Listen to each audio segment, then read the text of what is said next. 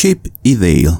Si piensan que esta es otra película que trata de aprovecharse de la nostalgia de muchos, pues tendrán mucha razón. Pero puedo decir que esta película lo hace de manera correcta, a diferencia de Space Jam 2, que basura. Chip y Dale hacen un trabajo excelente haciéndonos recordar viejos tiempos a la vez que nos traen una historia nueva de los rescatadores.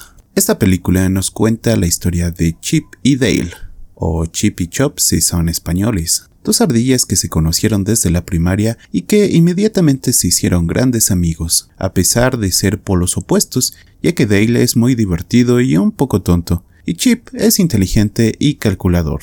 Cuando crecen, deciden ir a Hollywood a probar suerte, y después de unas pequeñas apariciones en otros programas, consiguen su propio show llamado Los Rescatadores. Pero después de varios años de éxito, Dale decide ir por su cuenta en una nueva serie llamada 00 Dale, la cual, hay que decirlo, fracasa desde el primer capítulo. Debido a esto, el programa de Chip y Dale también es cancelado y todos se separan. Chip termina trabajando como un vendedor de seguros y Dale termina vendiendo mercancía de su viejo programa en convenciones. Pero un día un viejo amigo suyo los contacta, el buen Monterrey Jack, el cual está metido en problemas con la mafia por no poder controlar su adicción al queso oloroso. Y es aquí en donde Chip y Dale se reencuentran. Dale llega con su actualización 3D y Chip con su estilo clásico de dibujo. Como no ocurre nada y Monty no expresa del todo qué tipo de ayuda es la que requiere, ambos se van de su casa. Luego se enteran de que Monty fue secuestrado y se unen para rescatarlo antes de que lo pirateen. Así es, en este mundo también existe la piratería. Y es así como empiezan las locas aventuras de nuestros amigos